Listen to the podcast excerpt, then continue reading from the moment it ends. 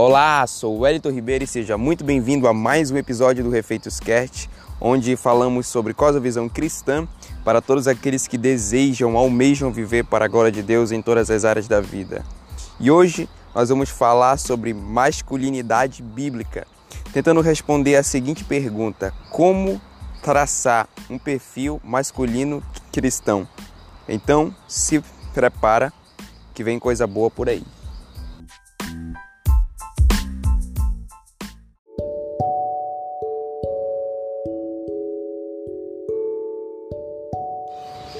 Uma visão cristã de mundo deve incluir obrigatoriamente uma visão bíblica sobre o homem e a mulher. Crenças básicas sobre quem cada sexo é e como eles deveriam ser têm grande importância não apenas na própria avaliação de gênero, como também na formação de garotos e garotas, na educação de jovens homens e mulheres, no sucesso de casamentos, na efetividade da missão da igreja no mundo e ainda na estabilidade de uma sociedade. Uma compreensão sobre o homem ou sobre a mulher afeta o comportamento, o caráter e a interação um com o outro. Se comparados do ponto de vista de alguns aspectos fundamentais, homens e mulheres são iguais, ou seja, foram criados à imagem de Deus, receberam um mandato cultural, um mandato espiritual e um mandato social, como já explicamos em episódios anteriores.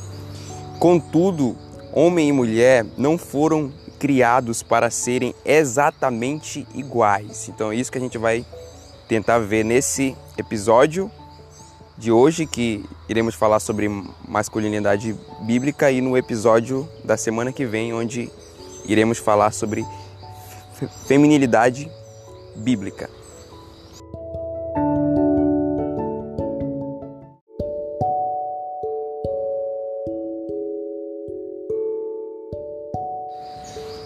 Vamos começar com algumas negativas. O que não é ser um homem bíblico? Em primeiro lugar, um homem deveria ser macho e autoconfiante. Esqueça isso. Um homem deveria ser interdependente e sensível. Será? A gente vai ver nesse episódio. Um verdadeiro homem deve ser romântico. Será? A gente vai ver nesse episódio. Todos os meninos deveriam ser criados para serem bons nos esportes com o fim de expressar sua masculinidade e se relacionar com outros homens. Será que é só isso mesmo? Um verdadeiro homem vê a si mesmo como um igual, alguém que não exerce liderança, um parceiro meio a meio. Será mesmo que é isso? Acompanhe esse episódio até o final. E por fim, o que não é ser um homem bíblico. Um homem não era um homem a menos que ele possa governar sua família sem ser questionado por eles. Será que é esse tipo de liderança que um homem deve exercer? Um homem que se identifica como um homem bíblico? Então a gente vai ver isso nesse episódio.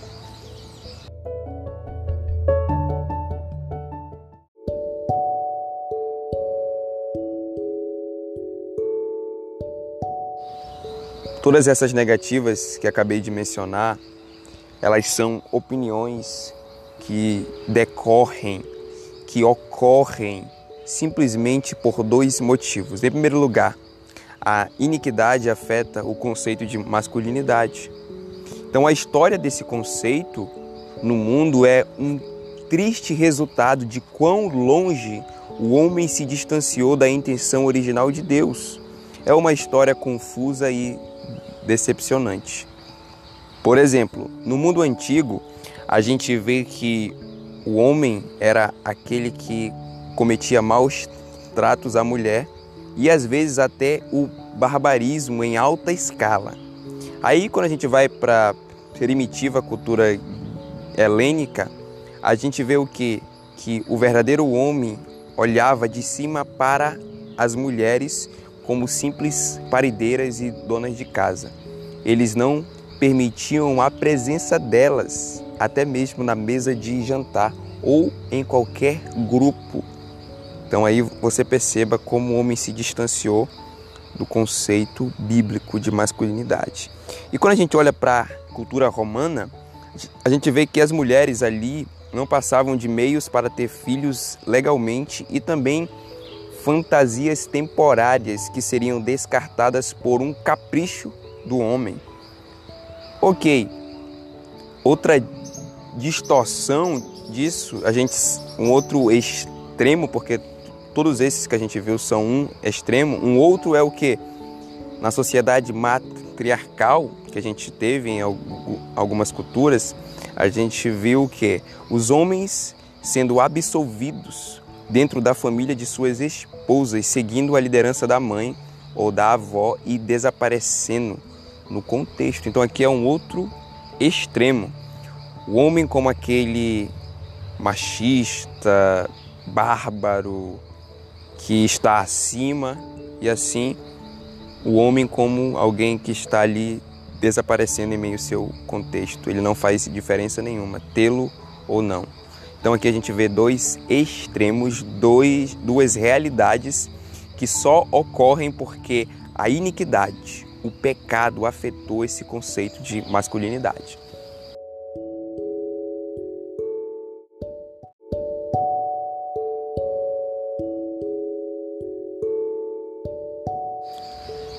Um outro motivo que afetou todos aqueles conceitos e práticas erradas sobre o que é ser um verdadeiro homem é justamente a perda de absolutos. Na história ocidental mais recente, o aumento do relativismo, ou seja, aquela crença de que não há uma verdade final, e o resultante individualismo, ou seja, só eu sei o que é certo para mim, tem tido um grande impacto no conceito de gênero masculino e feminino. Essa mentalidade de não absolutos significa que cada homem é deixado por conta de sua própria sabedoria no assunto da masculinidade. É lógico que essa sabedoria é totalmente subjetiva e certamente é baseada no próprio desejo, que a gente sabe que está desordenado por causa do pecado, cultura, que a gente sabe que não é neutra, e ou treinamento educacional em campos acadêmicos de psicologia, sociologia ou antropologia. E aí cabe a seguinte reflexão: quais as consequências dessa educação secular e influência cultural e filosófica na questão da masculinidade?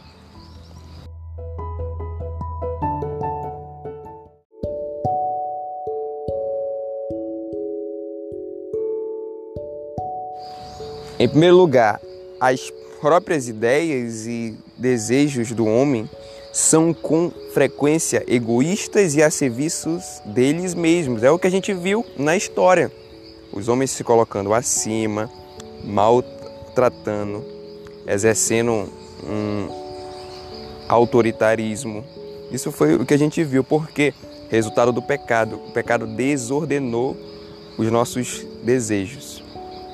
Em segundo lugar, a cultura tem historicamente seguido e alimentado a depravação do homem. É o que a gente viu em toda a história. Não se engane, a cultura não é neutra. Ela tem sim aspectos que a gente pode ressaltar de acordo com a nossa fé, mas tem aspectos para, para condenar também de acordo com a nossa fé. Tem que ter diálogo, mas tem que ter antítese também. Em terceiro lugar, o modelo brasileiro contemporâneo de masculinidade consiste basicamente de personalidades patéticas, figuras esportivas imorais, estrelas de novela e músicos de funk. Ou seja, só influências erradas nesse conceito de masculinidade. E por fim, os sistemas educacionais de mais respeitabilidade em nossos dias são, na grande maioria, baseados no estudo de pessoas não salvas por pessoas não salvas. Então aí é lógico que a gente vai ter antítese com aquilo que a palavra de Deus diz a respeito da masculinidade verdadeira, da masculinidade bíblica, daquela que foi instituída pelo próprio Criador. Aí vem aquela pergunta: como resolver?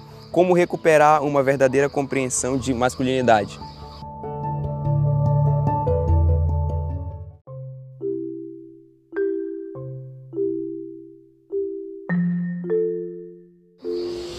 Em primeiro lugar, devemos reconhecer que a sabedoria do homem é enganosa, Provérbios 14, 12. E em segundo, logo devemos voltar à palavra de Deus. Então, quais são as características bíblicas da masculinidade? Aí, em primeiro lugar, temos que reconhecer que algumas dessas características são verdadeiras tanto para homens quanto para mulheres, que são elas: o homem foi criado à imagem de Deus, assim como a mulher. Logo, ele, era, ele é um ser racional, criativo e relacional. Em segundo lugar, o homem foi criado como adorador. João 4, 23, Romanos 1, 21 a 25, assim como a mulher. O fato de o um homem ter uma alma torna ele religioso. O homem nunca para de adorar. Em terceiro lugar, desde a queda, o homem e a mulher têm sido um pecador por natureza. Romanos capítulo 3, versículo 12. Em quarto lugar, o homem necessita da graça salvadora de Deus, assim como a mulher, João 3,16, Tito 3, 4 a 7. Em quinto lugar, o homem não foi criado autossuficiente, mas necessitado de Deus e dos outros, assim como a mulher, João 15, 5, Gálatas 5, 14, Hebreus 4, 16. E, por fim, o homem foi criado para ser diferente da mulher, assim como a mulher foi criado para ser diferente do homem. Gênesis 1, 27.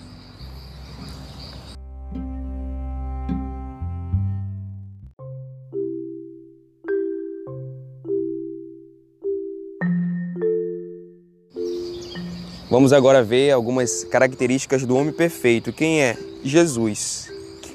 Cristo é o exemplo puro de masculinidade em todos os aspectos. Então a gente vai ver algumas atitudes e ações que ele teve e que nós devemos ter. Em primeiro lugar, devemos ter uma mentalidade eterna.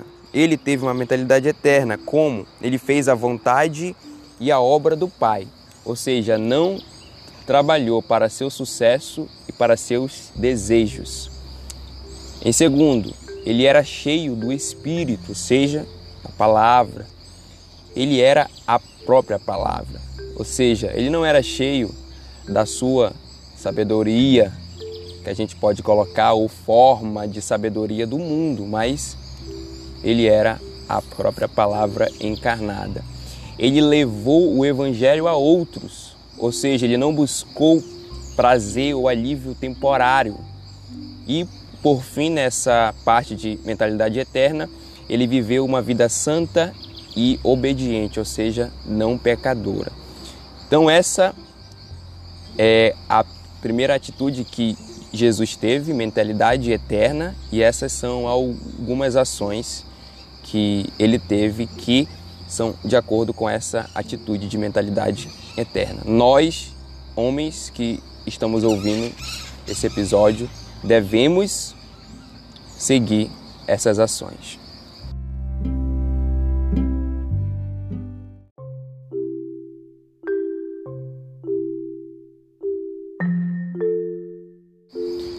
Uma outra atitude de Jesus é amor barra entendimento. Como a gente vê isso na vida dele? Ele procurou ir de encontro às necessidades de outros. Ou seja, ele não era indiferente, ele não era focado em si mesmo. Em segundo lugar, ele sacrificou seus próprios desejos, ou seja, ele não era autopreservativo, ele não era egoísta. E, em terceiro lugar, ele era gentil sempre que possível, ou seja, não era sempre duro, exigente. Então, outras ações que nós, como filhos de Deus e desejosos de ser um homem bíblico, devemos ter. Além disso, uma outra atitude dele era zelo, coragem barra confiança. Por quê? Por causa de Deus e de suas promessas. Como a gente vê isso na vida de Jesus?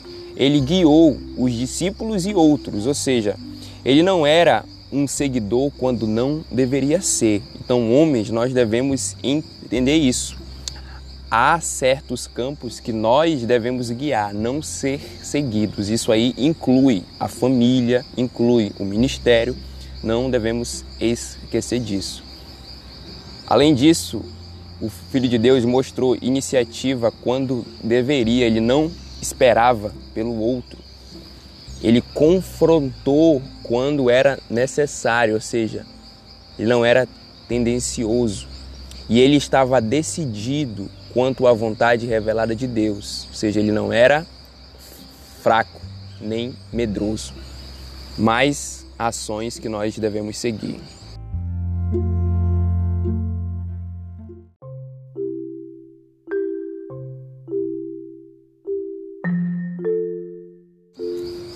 mais duas atitudes e as ações resultantes delas da vida de Jesus que nós precisamos ser se queremos ser um homem bíblico.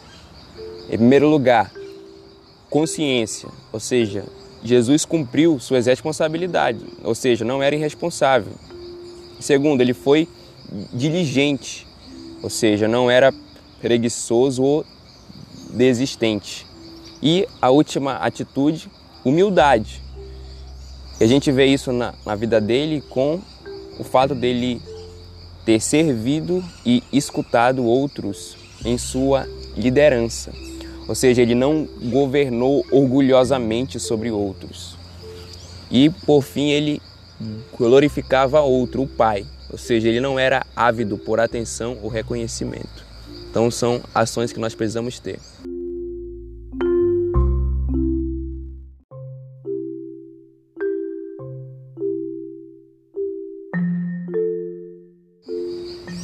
Quando a gente olha algumas características das qualificações da liderança masculina na igreja, nós podemos ter uma melhor percepção sobre o assunto quando fazemos essa análise. Porque Deus disse algo a respeito da liderança masculina na igreja, e isso a gente pode ver em duas listas. 1 Timóteo 3, do 2 a 7, e Tito 1, versículo 6 ao versículo 9. Ainda que o apóstolo Paulo, nessas passagens, correlacione esse grupo de características com a liderança da igreja, essas qualidades, exceto a de ser apto para ensinar e não um neófito, são destacadas em outras partes da palavra de Deus também para os cristãos que não são líderes.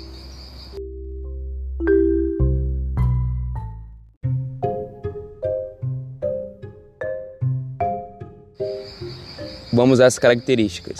Irrepreensível, ou seja, alguém inculpável, sem motivo para ser acusado, tendo boa reputação. Marido de uma só mulher, ou seja, um modelo de singular afeição e fidelidade à sua esposa. Sóbrio, ou seja, alguém moderado, alerta, mente limpa, vigilante. Temperante, alguém que tem o controle de seus pensamentos, emoções e paixões. É prudente, que tem consideração, é alguém decente, ordeiro, uma pessoa organizada com o tempo, responsabilidades e comportamento, não é caótico, hospitaleiro, ou seja, recebe bem a outros, ama os estranhos, serve a outros. Por fim, moderado, leva em conta os seus semelhantes, é amável, paciente, afável no seu relacionamento com os outros. Além disso, ele deve governar bem a sua própria casa, ou seja, é alguém que governa, preside, tem autoridade, é fiel para liderar espiritualmente, se preocupa, protege, tem filhos que não são rebeldes ou insubordinados, supervisiona e ou realiza tarefas do lar. Além disso, é um amigo do bem, ama a virtude e é um homem bom, é justo, ou seja, é correto, sustenta a justiça. É piedoso, ou seja, é puro, é santo, é dedicado. É temperante, novamente, perseverante, constante, refreado. Além disso, deve reter firme a palavra fiel, que é conforme a doutrina, ou seja, aprende e sustém a doutrina, apega-se a ela firmemente hábil para exortar e é convicto no que crê. Então, isso daí são as qualificações que nós, como seguidores de Jesus e que almeja ser um homem bíblico, deve possuir.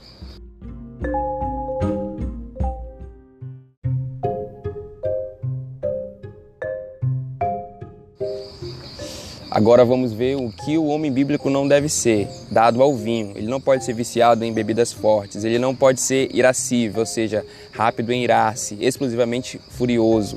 Ele não pode ser espancador, ou seja, contencioso, violento.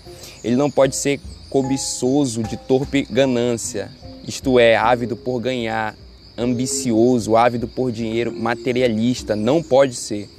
Ele não pode ser soberbo, voluntarioso arrogante, mais que um bom administrador, ou seja, ele impõe suas próprias ideias, desejos, objetivos ou vantagens.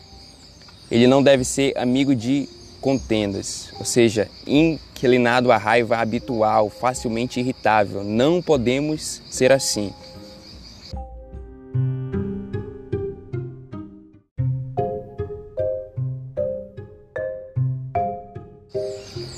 Como a gente viu, o homem e a mulher não foram criados para ser exatamente iguais. Então, quais são as características nas quais um homem deve se sobressair? Em primeiro lugar, liderança. A gente percebe isso em Adão, no jardim e em Efésios 5. Como? Nós devemos ter sabedoria, ou seja, um profundo conhecimento da palavra de Deus, fatos e pessoas, e então aplicação consciente desses princípios bíblicos à vida diária. Nós devemos ter iniciativa, decisão, humildade, coragem e envolvimento pessoal. Em segundo lugar, nós precisamos ser amante. Em que sentido? Tipo de 1 Coríntios 13. Como? Nós devemos doar, ser gentios, ter consideração, ter bondade, serviço e auto sacrifício. Nós devemos ser o que? Protetor. Como? Física e espiritualmente. Como a gente faz isso na prática? Tendo coragem, ousadia, força física e espiritual e cautela. E por fim, nós devemos se sobressair como provedor, ou seja, física e espiritualmente.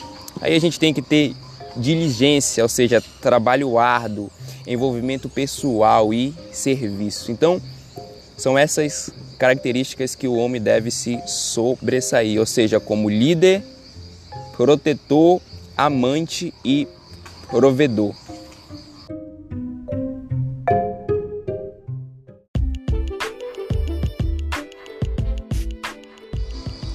Antes de finalizar esse episódio, eu quero dizer a todos os homens que estão ouvindo: vamos se comprometer em seguir o exemplo de Cristo e cumprir as nossas responsabilidades, como acabamos de ouvir. E as mulheres que estão ouvindo, repasse esse episódio para o maior número de homens de todas as faixas etárias que você puder e que Deus nos ajude nessa missão. Muito obrigado por ouvir até aqui e que esse episódio possa ter enriquecido a sua vida. Na próxima semana, nós vamos tentar responder a seguinte pergunta: Como traçar uma feminilidade cristã? Então aumenta a expectativa porque eu tenho certeza que você não perde por esperar.